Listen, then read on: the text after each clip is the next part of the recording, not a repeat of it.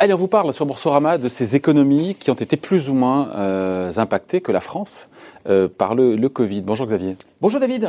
Xavier Timbo, économiste, directeur principal de l'OFCE. On a souvent entendu ça, que la France, c'était parmi, euh, c'est partie des pays qui étaient les, les, plus touchés, dont les économies ont été les plus, euh, l'économie était les plus affectées par, par, la, par la pandémie, par l'effet, on va dire, du, du confinement. vous le confirmez, après analyse, c'est donc, c'est donc la, la, réalité. Alors, c'est la réalité. C'est euh, ce qu'on peut dire de la réalité aujourd'hui quand même, parce que euh, du mois d'avril, la réalité du mois d'avril d'ailleurs. Mais on va quand même avoir une information euh, de plus en plus poussée sur ce qui se passe et ce qui s'est passé. Ça, c'est la construction des comptes nationaux, des différents dispositifs ouais. d'enquête, etc., qui vont nous donner une image de plus en plus précise. Et on y verra plus clair a posteriori. Donc là, aujourd'hui, on, on essaye d'anticiper euh, ces, ces, ces, ces, résultats sur ouais. la base d'indicateurs partiels. Alors il y en a certains qui sont assez solides, comme par exemple la consommation d'électricité. Euh, et puis aussi, euh, par exemple, sur la base des mesures qui sont prises, euh, et donc qui ne sont pas les mêmes d'un pays à l'autre, et donc qui vont avoir des impacts économiques différents. Donc sur la base de ces informations partielles pour le moment, oui, la France fait partie des pays qui, ont, qui vont subir une chute d'activité euh, Là, on parle encore une fois du mois d'avril. C'est important de dire parce qu'en fait, vous dites, voilà, au, au, niveau mondial, baisse du PIB sur le mois d'avril de 19%. Je reprends vos chiffres. Et il y a trois pays qui sont les plus touchés, dans la France, France, Espagne, Italie. On est entre moins 5 et moins 39. Donc c'est deux fois plus que la baisse du PIB mondial sur le mois d'avril. C'est ça, sur le mois d'avril. Alors le mois d'avril, c'est pour euh, ceux qui ont oublié euh, un mois dans lequel euh, la plupart des économies occidentales étaient en confinement strict, plus ou moins strict d'un pays à l'autre. Donc ça dépend un petit peu du calendrier euh, dans lequel vous êtes entré, et puis aussi des mesures qui ont été prises.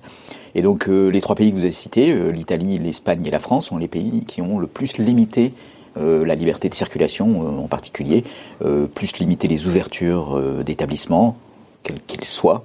Et ça, ça a eu comme conséquence d'empêcher d'une part la consommation, d'autre part la production, et donc des conséquences assez fortes sur l'activité économique, plus fortes que par exemple en Allemagne, où les mesures de confinement étaient euh, un petit peu plus libérales, euh, même s'il y a eu un confinement euh, pendant le mois d'avril, mais qui a permis de limiter l'impact économique.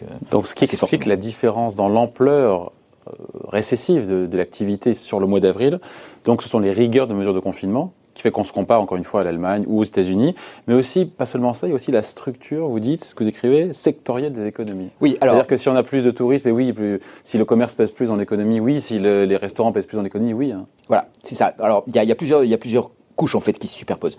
Il y a, en, en, en première couche, les mesures euh, de restriction des libertés, ouais. euh, donc, qui empêchent un certain nombre d'activités économiques, euh, la consommation, de la production.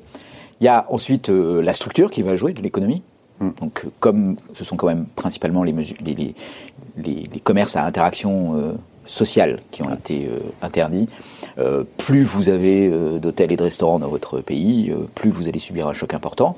Euh, c'est une des raisons, par exemple, pour, la, pour laquelle l'Allemagne a subi un choc moins important, parce qu'il y a plus d'industries et d'industries lourdes dans lesquelles bah, il y a beaucoup de processus euh, qui s'arrêtent pas comme ça et qui impliquent pas d'avoir des salariés les uns sur les autres, donc euh, et qui n'impliquent pas d'avoir des consommateurs euh, sur un, un, lieu public. Donc ça permet de d'avoir une approche plus souple euh, au moment du confinement. Et puis alors il y a encore une autre couche qui se rajoute, ouais. qui est que euh, les économies sont en interaction les unes avec les autres.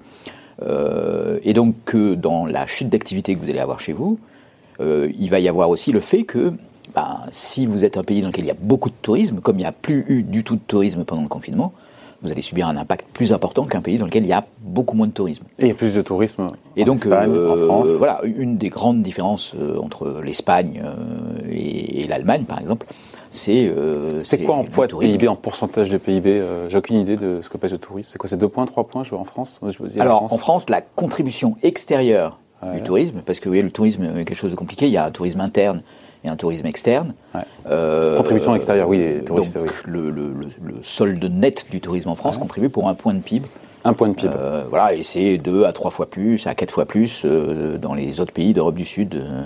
donc c'est des impacts qui ne sont pas négligeables. Euh, alors, qui ne sont pas négligeables et qui d'ailleurs vont persister. C'est-à-dire que les mesures de limitation des libertés spécifiques au confinement vont se lever, mais elles vont pas toutes se lever, et en particulier vont subsister les mesures qui concernent le tourisme. Donc là, on aura des effets persistants sur certaines économies. donc ceux qui ont été le plus touchés pendant le confinement seront aussi celles pour lesquelles, les économies pour lesquelles il y aura persistance ensuite.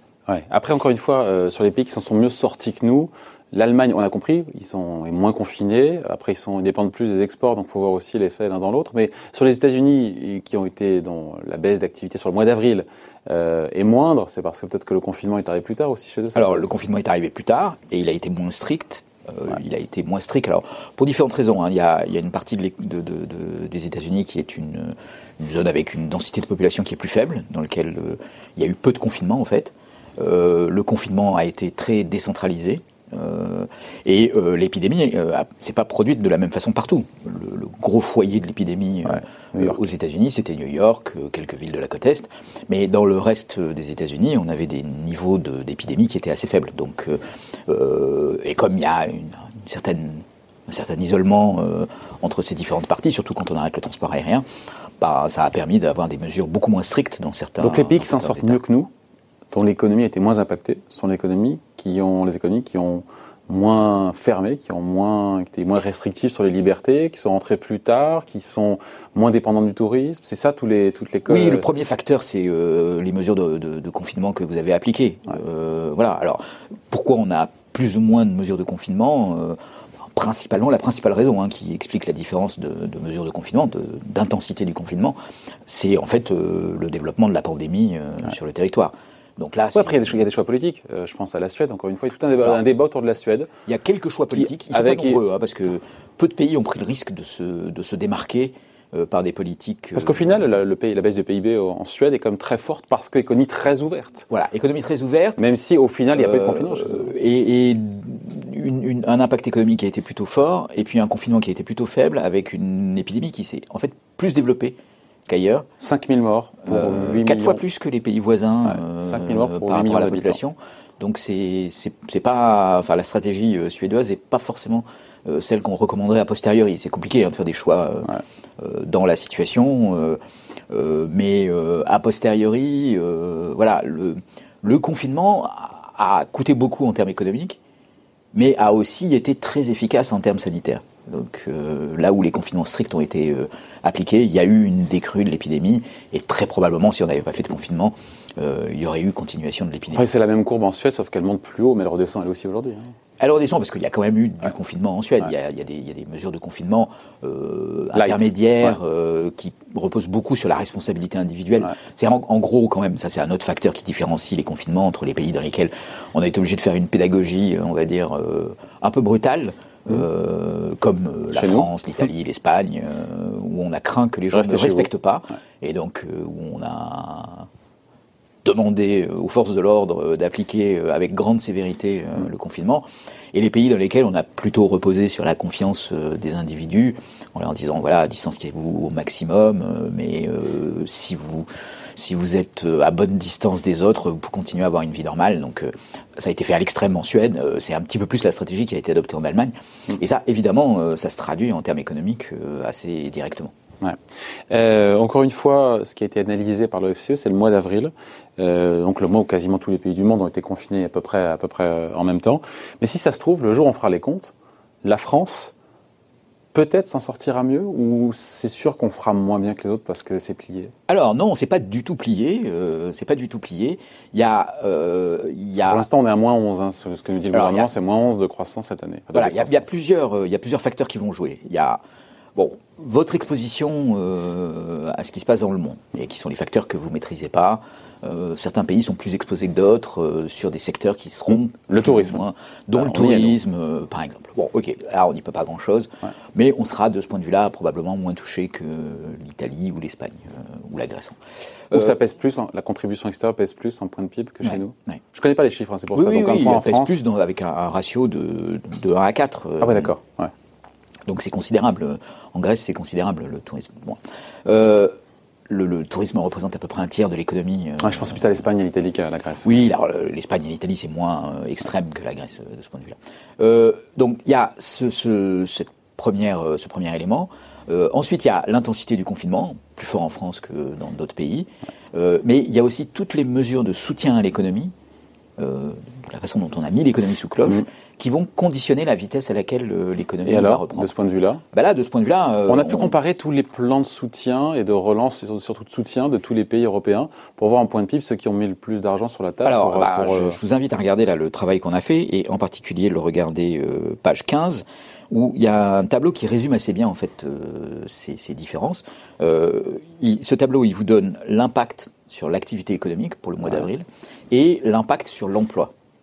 Et donc en fait, très nettement, euh, il y a des pays dans lesquels il y a beaucoup moins d'impact. Donc par exemple les États-Unis euh, ou euh, l'Allemagne, qui ont des impacts sur le mois d'avril un peu supérieurs à 20%.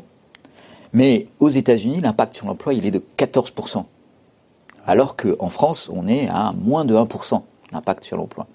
Donc certes, on a eu un choc très violent sur l'activité, mais le choc sur euh, l'emploi, sur le chômage, est bien moindre du fait, des, mesures de fait des mesures de chômage partiel, euh, principalement. Alors qu'aux États-Unis, il n'y a pas ces mesures. Mais ce qui fait qu'aux États-Unis, euh, un certain nombre de gens ont perdu leur emploi, ont dû se retourner vers l'assurance chômage, mais ont aussi... Ont reçu des chèques aussi Alors, ils ont reçu des chèques, mais ils ont quand même réduit leur consommation. Euh, ils ont perdu, pour certains, leurs actifs productifs, les restaurants, les commerces qui ont fermé. et ça, ça réduit la consommation aux États-Unis et ça va engendrer toute une spirale récessive à laquelle on va peut-être en partie échapper. Donc, ce, qui, ce, qui, va se passer dans la suite... parce, que, ma question, c'est la reprise. C'est-à-dire, effectivement, la France, c'est un pays qui a le plus lourdement chuté en, termes d'activité, on l'a vu. Ma question, c'est, on se dit, bah, plus ça chute bas, plus ça va remonter, sauf que c'est pas, pas aussi simple que ça.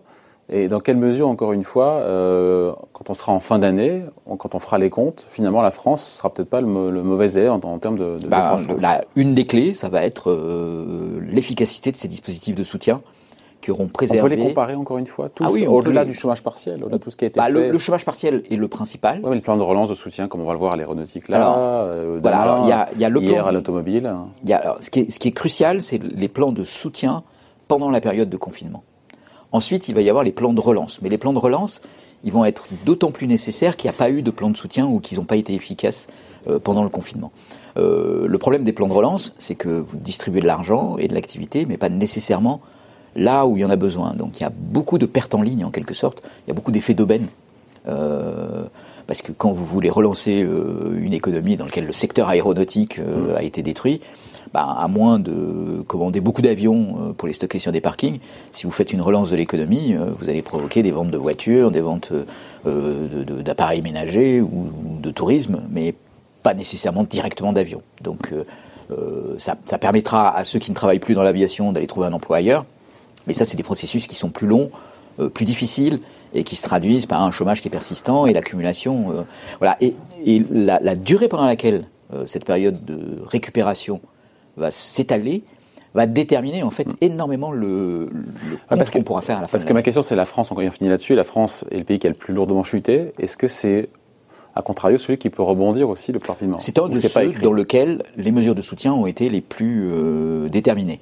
Euh, et donc où on peut espérer que ces mesures de soutien soient efficaces et produisent un rebond, euh, un rebond rapide. Bon, c'est assez difficile d'anticiper de, tout ça et de prévoir tout ça. Il y a beaucoup d'éléments qui sont inconnus, en particulier euh, tout ce qui va se passer sur le plan sanitaire euh, euh, dans le futur, parce que ça aussi, ça sera un des autres déterminants. Si on réussit à alléger les procédures, le protocole sanitaire, les conditions voilà, et s'il s'inscrit dans les comportements des individus, des mesures de distanciation qui font que cette épidémie ne reprend pas, ou si au contraire, avec le déconfinement, il y a un relâchement. On voit pas pour l'instant. Non, on le voit, on voit pas pour le moment, mais voilà, on saura à l'automne si euh, les changements de comportement des individus sont suffisants pour empêcher une reprise de l'épidémie ou pas. S'il y a reprise de l'épidémie euh, à l'automne, euh, et en particulier s'il y a reprise de l'épidémie qui est différenciée suivant les pays en fonction de ces comportements qui auront changé de façon différente d'un pays à l'autre, alors là, il y aura des impacts très différents par pays, et ceux dans lesquels il va y avoir des reprises de la pandémie risquent d'être des pays très très lourdement touchés. Bon, on n'en est pas encore là. On n'en est pas encore là. voilà. On on est face à une situation tout à fait inédite euh, avec des développements euh, à venir qui, qui risquent d'être euh, extrêmement divergents d'un pays à l'autre. on en reparlera d'ici là, évidemment. Merci en tout cas d'avoir été avec nous. Explication signée Xavier Timbaud, économiste et directeur principal de l'OFCE. Merci Xavier. Merci David.